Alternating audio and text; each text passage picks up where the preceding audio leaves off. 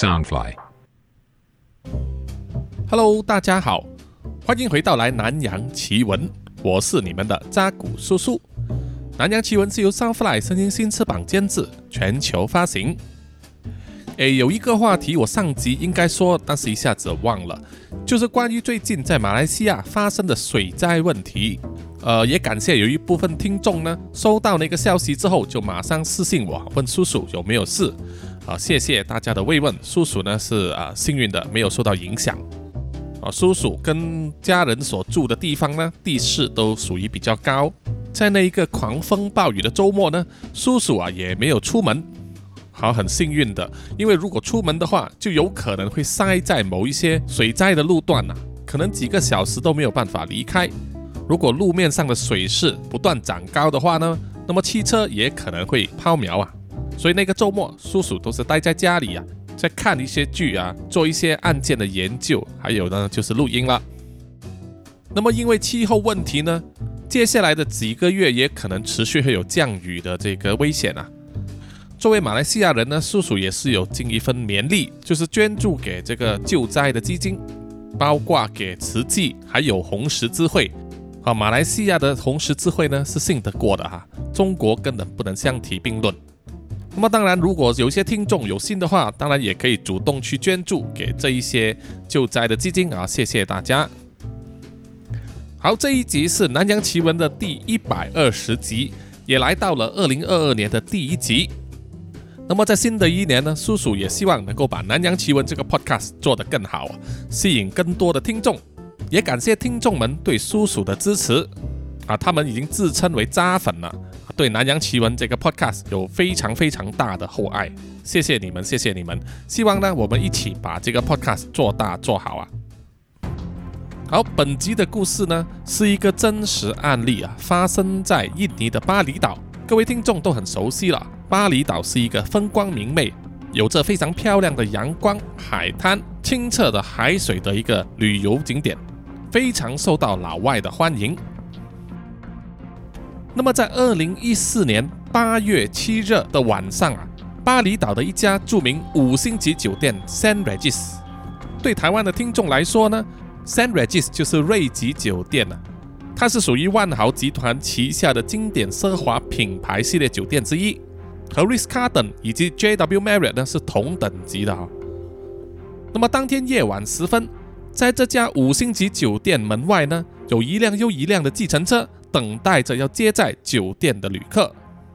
当时有一对年轻的男女拿着一个银色的旅行箱，走出酒店，来到排在最前面的一辆计程车。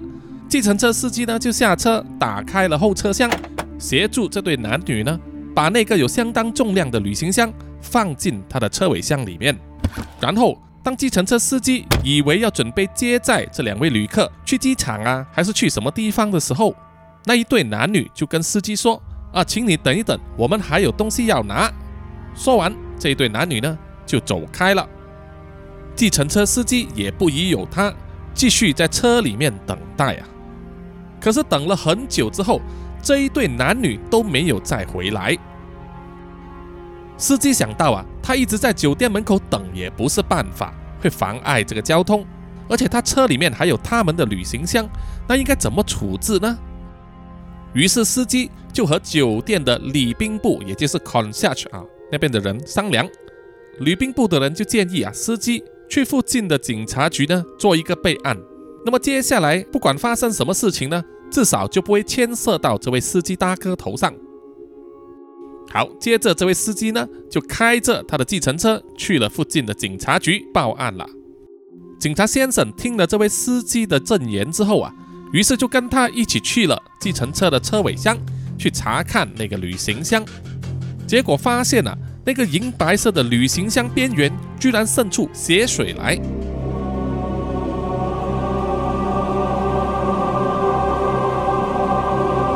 这下子事情就变得不单纯了。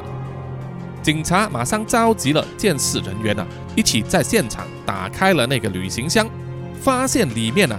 躺着一具中年妇女的尸体。这名妇女呢，一头金发，身材比较肥胖，整个额头和脸部都沾满了血。还在不住的滴落，所以才会从旅行箱的边缘渗出来。警察于是根据司机的证言呢，回去了瑞吉酒店那里进行调查，并且要求查看了酒店的 CCTV 画面。很快的，计程车司机就从 CCTV 画面里面呢，认出了那一对搬运旅行箱的男女。酒店方面的管理人员也马上帮警察呢，找出了这一对男女的真实身份以及他们所住的房号。同时，也找到的另外一段 CCTV 影片呢，是在这一对男女离开酒店之前，稍早的时候，这名男性疑犯就和一名中年妇女呢，在酒店大堂起了口头上的争执，而那名中年妇人呢，正好就是躺在旅行箱里面的那名死者了。这一切都被拍下来了。于是，警方马上进入他们的酒店房里面进行搜查，同时也发散人群啊，去寻找这一对男女嫌犯。通过酒店的登记资料显示呢，男的嫌犯叫做 Tommy Schaffer，是美国人，以下呢就简称他叫 Tommy。当时只有二十一岁，自称呢是嘻哈歌手啊，有一个艺名叫做 Tommy EXX，在嘻哈圈也混得不怎么样。而女嫌犯叫做 Heather Mac，以下呢就简称 Heather，时年十九岁啊，同样也是美国人，是 Tommy 的学妹。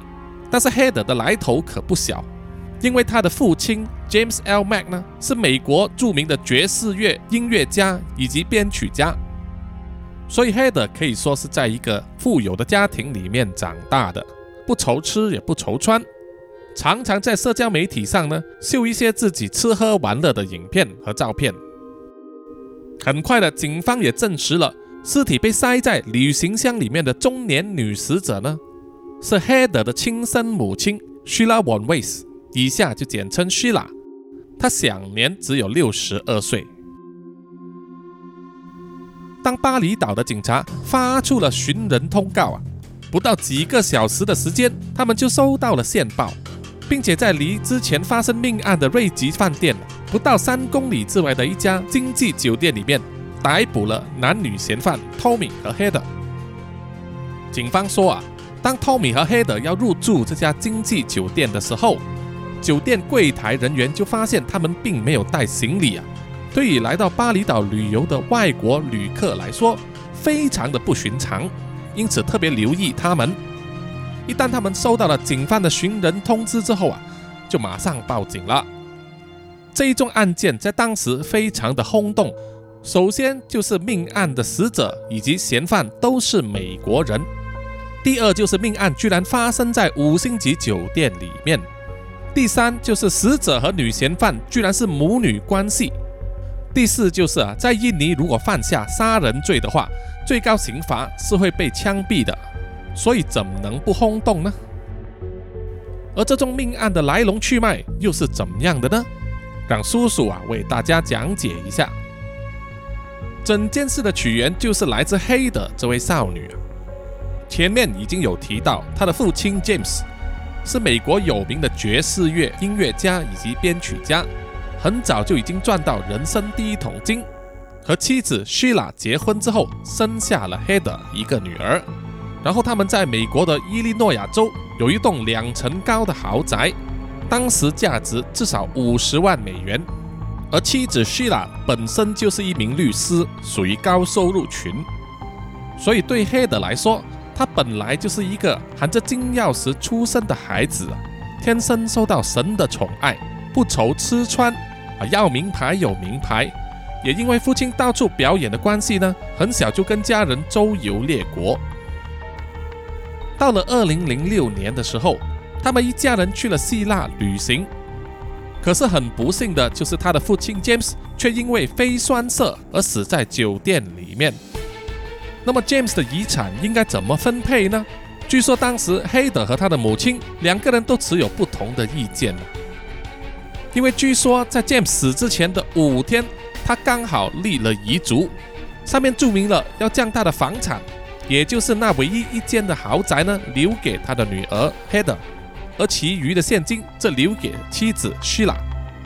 显然他们母女对这样的分配啊有意见，于是就展开了一场法律的诉讼。这宗遗产争夺案呢，一直到二零一一年才尘埃落定啊。而法庭的判决就是在扣除了律师费和堂费之后，将那栋价值五十万的豪宅判给了母亲虚拉，以及其余的现金大约有三十四万美金。这是因为呢，在二零一一年的时候，作为女儿的 Head 还没有成年呢，她当时只有十六岁，是不能继承这些遗产的。所以照理应该由母亲管理。即使判决已经尘埃落定啊，虚拉和黑德两母女还是同样住在豪宅里面啊，照样的生活。虚拉呢照顾黑德每日的生活起居，可是，在黑德的心中，一直都认为啊，他母亲欺骗了法庭啊，拿走了原本应该属于他的由父亲留给他的钱财。从那个时候开始。他们两母女的关系就如冰河热下。根据后来呀，虚拉的亲人所说，在那一段期间，虚拉和黑德的日常生活每天都是打打闹闹啊。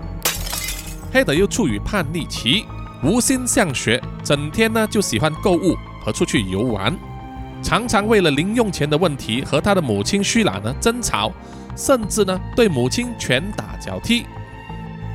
根据伊利诺当地警方的报告啊，显示至少有八十次以上啊，警察上门处理希拉和黑德之间的纠纷的记录，甚至还有一次是在吵架的时候呢，希拉被黑德一推，跌倒在浴室里面，甩断了胳膊。黑德有偷窃的记录啊，他曾经偷过一千块钱的东西。黑德也曾经多次殴打母亲，让他的身体留下淤伤。或者是咬伤他，拔掉家里的电话线呢，不让他报警。而每一次虚拉被送院治疗的时候，警察到来查问他的伤势啊，虚拉都拒绝让警方给他的伤势啊拍照。可是到最后啊，所有的纷争都没有向警方立案，提出法律的告诉。这怎么说呢？应该就是作为母亲的虚拉。用最大限度的能力在忍让他女儿的胡作非为吧。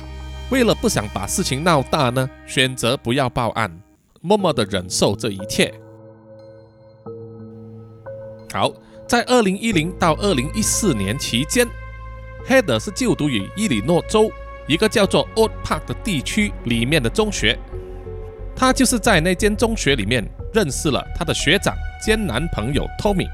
一个自以为长得很帅又坏坏，同时又混得不怎么样的监制嘻哈歌手。很快的，Heather 就和 Tommy 呢成为情侣了。啊，为什么有些时候呢，女生都喜欢这种坏坏的男人或者渣男呢？听众们可能都很费解吧？其实呢，渣男就好像垃圾食物一样哦。我们大家都知道吃下去啊对身体有害，但是就是太好吃了啊，忍不住。那么，当母亲希拉得知 Heather 和 Tommy 在一起的时候啊，她非常反对，觉得女儿跟那个男人在一起根本就没有前途。她多次出言相劝也不能成功，于是只好放大招了，就是搬家。希拉呢就把他们住在伊利诺州的那一栋豪宅卖掉，举家搬去了芝加哥，想要孟母三迁啊，借这个机会。断绝了女儿和托米的关系。可是希拉没有想到的是，黑德还是一直长期和托米保持联系啊，因为有手机的嘛。接下来到了二零一四年八月，希拉完成搬家到芝加哥的工作之后啊，为了想要弥补母女之间的关系，特地就安排了一个长达两周的旅行，就是带着黑德呢前往。印尼的巴厘岛瑞吉酒店里面度假，想要借着旅游的轻松心情啊，好言相劝，希望这一次呢能够劝导女儿向善啊，重新做人。于是虚拉就订了酒店，还买了头等舱，两母女就这样子从芝加哥飞去了巴厘岛。入住了瑞吉酒店之后，两母女的关系表面上看起来有好转的趋势。他们也在巴厘岛各个旅游景点里面一起微笑着拍照留念，还上传到社交媒体上，从外人的眼睛看来，就是一对恩爱母女的旅行嘛。可是事实却不是那么简单。当希拉因为太开心喝多了酒啊，造成宿醉，又吞下了一些药物，让他在酒店大床里面昏睡的时候，黑德就偷偷拿出了母亲的信用卡，擅自给她的男朋友托米买了一张商务舱的机票，要飞来巴厘岛。那张机票大约耗费了一万五千多美金。到了二零一四年八月七日上午，托米的飞机抵达巴厘岛，并且来到了瑞吉酒店，和黑德见了面。这个时候啊，醒来的希拉呢也察觉啊，他的信用卡有被使用过的记录，因为一般上啊，信用卡公司都会发这个手机通知给这个持卡人嘛，对不对？希拉就发现了，怎么突然间花了一万五千块美金去买机票？于是就向自己的女儿黑德查问。这个时候，他就发现了女儿正在和 TOMI 一起啊，而且黑德还直言不讳地说，他用了母亲的信用卡买了机票给托米飞来巴厘岛陪他。希拉本身就对托米的印象不好啊，一心要砍断他们两个人的缘分。这也是这一次来到巴厘岛度假的其中一个目的。没想到自己的女儿居然花了他的大钱啊，把这个渣男不请自来。希拉当然是大发雷霆了，于是就在酒店大堂和两人吵了起来。黑德就一怒之下，首先跑回去酒店的房间，托米也跟着尾随，最后就是希拉了。他们三个人进到房间里面之后啊。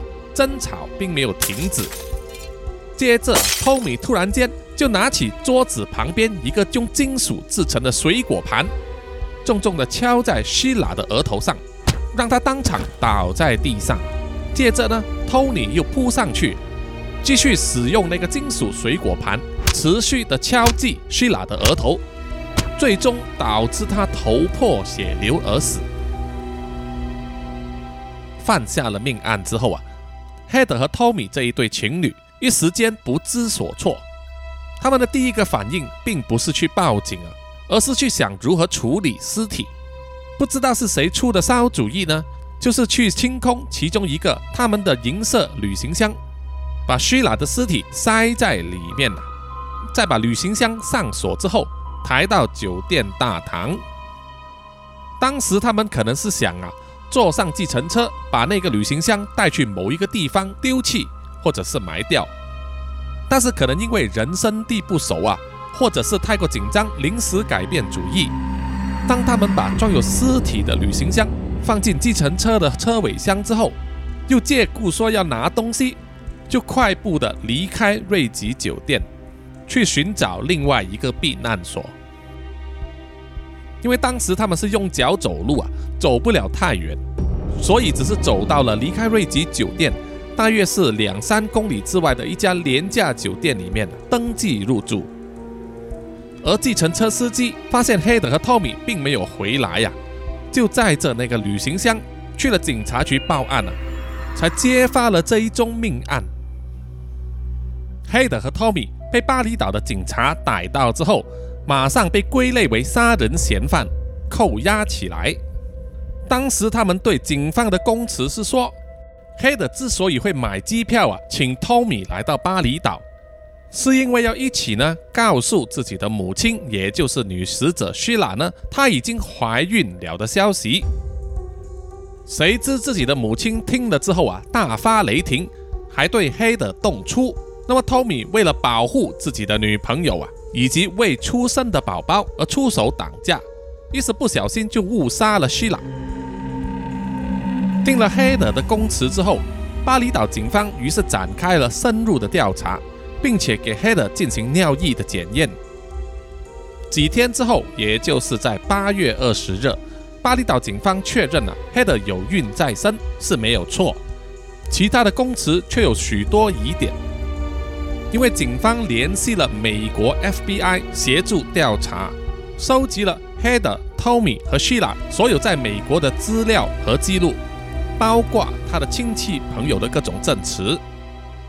警方除了看到 Heather 和 Sheila 因为遗产的事情发生过争执，而且有超过八十次 Sheila 被 Heather 伤害的记录，认为 Heather 和 Tommy 这一对情侣啊有杀死自己母亲希拉的动机啊，因为是为了遗产嘛。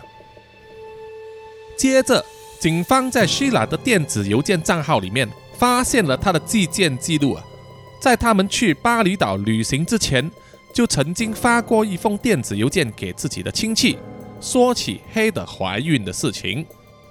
原来呢，黑的和 Tommy 在伊利诺州交往期间就曾经怀孕，并且堕胎过两次，而当时黑德已经是第三次怀孕，Sheila 早已知情。只是在等待血液报告的认证了。这一封邮件就打脸了黑德之前口供里面说他要安排托米来巴厘岛告诉母亲自己怀孕的消息。更令人惊叹的就是，当警方在翻找托米和黑德的手机通讯记录的时候，就发现了他们两人早在半年之前就已经提起过要策谋杀害自己的母亲希拉。当时黑德就在文字信息里面说，他已经不能再容忍母亲对他的种种限制，他想要杀掉自己的母亲，还问托米说有没有认识杀手可以代劳。而托米在回答中，起初是认为啊黑德是在开玩笑，或者认为他的说法太过疯狂，但是后来他也附和黑德的想法，而黑德也答应说。如果托米能够把自己的母亲杀掉的话，那么黑德就可以继承了他母亲的所有财产，到时他们就可以得到啊一千五百万美金，而黑德愿意支付五万美金给托米作为酬劳。看到这里呢，很明显黑的就对自己母亲所持有的遗产的数目啊概念很模糊，啊这很正常啦，因为她天生就是纨绔的女子啊。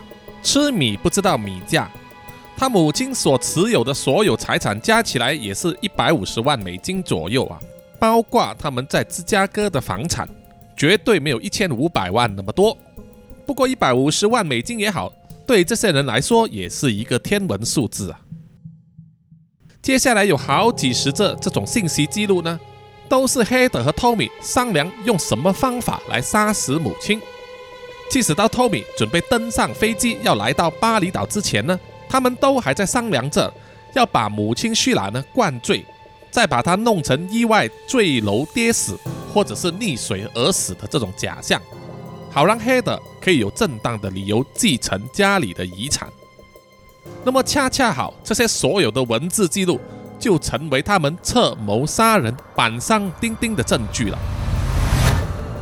看到警方找到这一系列的证据之后，黑德和托米啊根本无从抵赖，于是他们就在二零一四年九月十九日坦诚犯罪。托米承认自己使用硬物呢打死了希拉，而黑德也承认自己啊协助自己的男朋友托米处理及弃置自己母亲的尸体。他们两个人就在二零一五年一月十四日以策谋杀人的罪名。被控上印尼的法庭，他们要面对的最高刑罚呢，就是枪毙了。经过三个月的审讯之后啊，法庭正式判决托米杀人罪名成立，判处坐牢十年。而黑的这是合谋杀人罪名成立，坐牢三十四个月。法官说啊，他们免予被枪毙，是因为看到黑的已经怀孕，而且生下了一个女儿。取名叫 Stella，不想让这个小孩子一生出来就没有父母啊，所以特别从轻发落。于是 Tommy 和 Heather 就在二零一五年六月开始进入印尼的监狱里面服刑，而监狱里面的福利部呢，也协助 Heather 照顾他的出生女儿，而 Heather 在狱中每天都有固定的时段可以陪伴自己的女儿一起。而时间也过得很快啊！到了二零二一年十月二十九日，Hader 因为在狱中行为良好，并且获得印尼总统的特别宽恕，减免了六个月的刑期，因此可以提早出狱。当时就有很多媒体记者来采访他。黑德向记者表示说，他比较想留在印尼啊，觉得比较安全，因为一旦回到美国的话，他会被追究刑责。因为他这一宗杀母案件呢，涉及了印尼和美国两个国家。在二零一五年九月二十三日的时候，Tommy 在芝加哥的侄子呢，叫做 Robert 啊，被 FBI 扣留及调查，因为他涉及和 Tommy 合谋杀害 Shila，。在他们两个人的手机通信记录里面呢，切切实实的记载了两个人互相讨论用什么方法来杀害 Shila，从而得到黑的愿意给出的五万块钱奖金。Robert 在二零一七年六月二日被芝加哥法庭裁定啊合谋在国外杀人罪名成立，被判坐牢九年。所以理所当然的，当 Heather 收到了这个消息，然后又被释放出监狱之后，他当然打死也不想回去美国了。无奈的是啊，当 Heather 被释放出监狱后不久，就被印尼当局强制带着女儿呢一起被遣返美国芝加哥。当黑德一下飞机之后啊，FBI 就在机场等待着他，以策划杀人以及妨碍司法公正的罪名啊，将他扣押进行调查。到了二零二二年的这一天，我们还不知道黑德的命运将会如何。所以啊，各位听众听了这一个真实犯罪案件之后，也必须了解到啊，如果你在外国犯罪的话，你很可能会被当地政府以及自己的国家追究刑责，所以做坏事之前千万要三思啊！好，本集的南洋奇闻故事呢就到此结束，谢谢各位听众的收听。有什么意见和反馈呢？欢迎到南洋奇闻的 Facebook、IG、YouTube、Apple Podcast 还有 Mixer Box 上留言点赞。好，谢谢大家。接下来就是叔叔练出听众留言的时间。首先就是在 Apple Podcast 上这一位听众的名字，呃，因为有注音，呃，叔叔不知道练的对不对呀？两个好像是大字，呃，应该是念作安吧，哈，阳光的安安。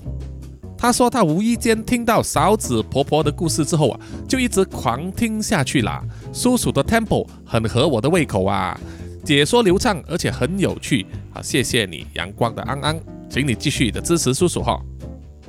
接着是在 IG 上啊，针对第一百一十八集梦魇追凶上集呢，我们的南洋探险家 Jimmy Chin 就说这一集我还以为叔叔有植入夜配广告啊，送礼物要送当然是送某 S 牌蓝牙耳机，哪里知道听到最后出现最多的品牌是 BMW 啊，希望宝马公司能够听到这一集做干爹，叔叔也是希望啊哈。但是我说到用他们的车来载尸体，可能他们会不爽吧。哈哈哈哈接下来是在 Mixer Box 上的留言，呃，也是同样针对第一百一十八集，这位听众滴滴凯就有说：“叔叔您好，非常喜欢听您的故事，每次更新我都会听。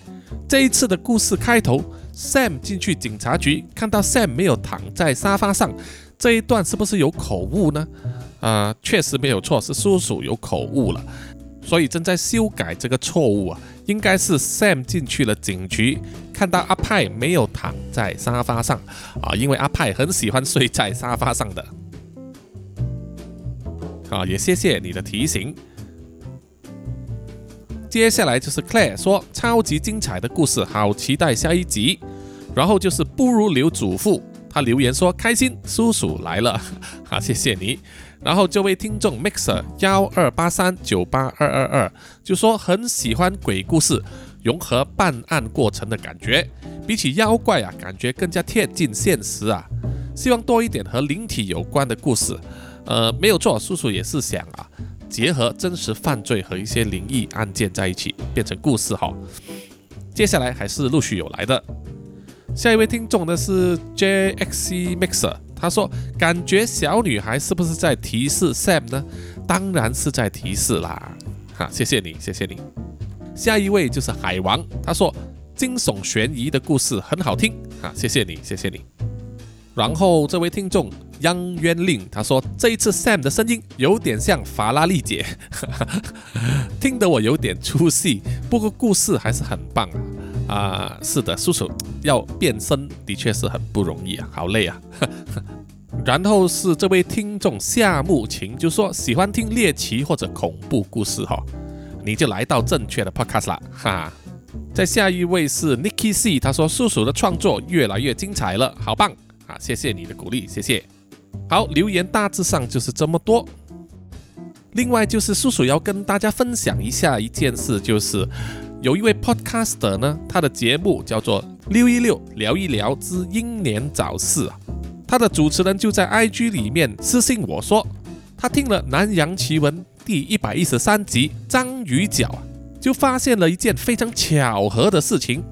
原来跟他一起做 podcast 的其中一位伙伴，他的真实名字和故事里面其中一位人物啊吃自己脚的那一个，同样叫做周丹奇啊，同名同姓，真的假的啊？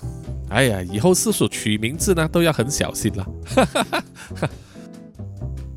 好，在最后最后呢，请让叔叔读出对南洋奇闻所有赞助者的名单。他们是南洋探险家 Jimmy Chin、Johnson Wang，还有 Aaron Yu。南洋侦查员二四公园、图子、Ralph 布、一直开、Sandy 丽、真爱笑、三十三和洪志伟。南洋守护者林胜元、Kari Momo、林奕晨还有 N。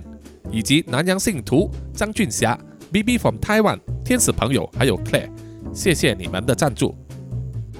那么听众们想要支持叔叔啊，继续做好《南洋奇闻》这个节目啊，愿意请叔叔喝一杯咖啡的话，可以到每一集的 Podcast 简介上面呢，点选那个 Mixer Box 的链接呢，就可以到赞助页面了。可以每个月的小额赞助，或者是一次性的赞助一个数目都行。好，谢谢大家。那么我们下一集再见，拜拜。